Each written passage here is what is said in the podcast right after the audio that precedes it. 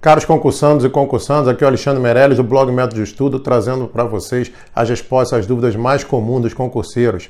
O pessoal gosta de perguntar também, Alex, preciso comprar aqueles Vadmecum, aqueles compilados né, de legislação? Estou até com um na mão aqui, ó, que é, é Vadmecum, né, o nome normal, mas a método, né, a editora método põe aqui Vadmétodo, né, para ficar melhor ali para eles. Né?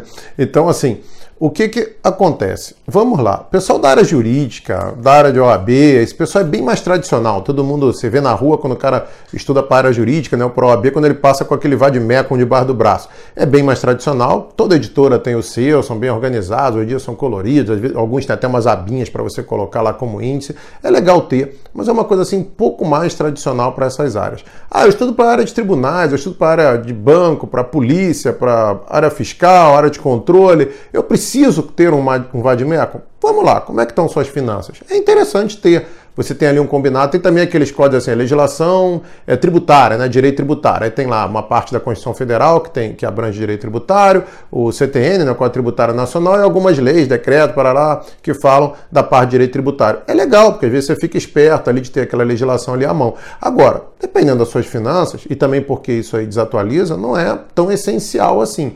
Você pode pegar a sua legislação sempre já atualizada em site. O próprio salto, site, salto, o próprio site do Planalto Planalto, você entra lá, planalto.gov.br, lá em cima tem um menuzinho legislação, você clica lá, tem todas as legislações, estão sempre atualizadas, com tudo já emenda constitucional, lei complementar, lei.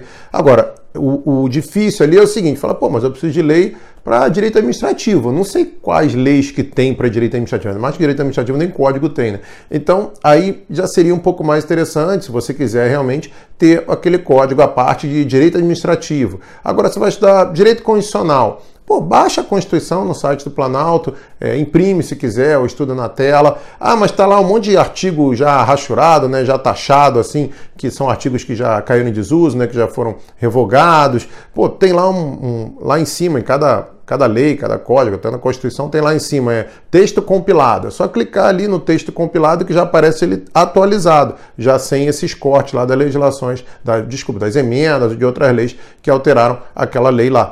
Então, assim, Vamos lá. Preciso ter? Não, não precisa. Não precisa. Mas, se puder ter para uma ou outra disciplina, é aconselhável, obviamente, dependendo do seu bolso. Agora, tendo um bom material de estudo da disciplina, geralmente ele já fala lá, né? Já analisa cada lei, já tem ali. Agora, tem certas legislações que você tem que ter do teu lado enquanto você estuda. Constituição Federal, um Código Tributário enquanto você está estudando Direito Tributário, o Código Penal enquanto você está estudando Direito Penal. Mas não para isso você precisa comprar um livro disso. Você baixa lá no site do Planalto e explica imprime, sai mais barato e mais atualizado, né? Ah, amanhã sai uma nova coisa, vai precisar imprimir tudo de novo? Claro que não, imprime só aquele pedacinho, cola lá, mete um durex, uma cola ali em cima do que você imprimiu e pronto, está atualizado. Se for online, né, se você estiver estudando para um PDF, é mais fácil, né? Porque você vai e pega ali. O ruim é que você vai perder aquela anotação que porventura você tenha feito no seu PDF.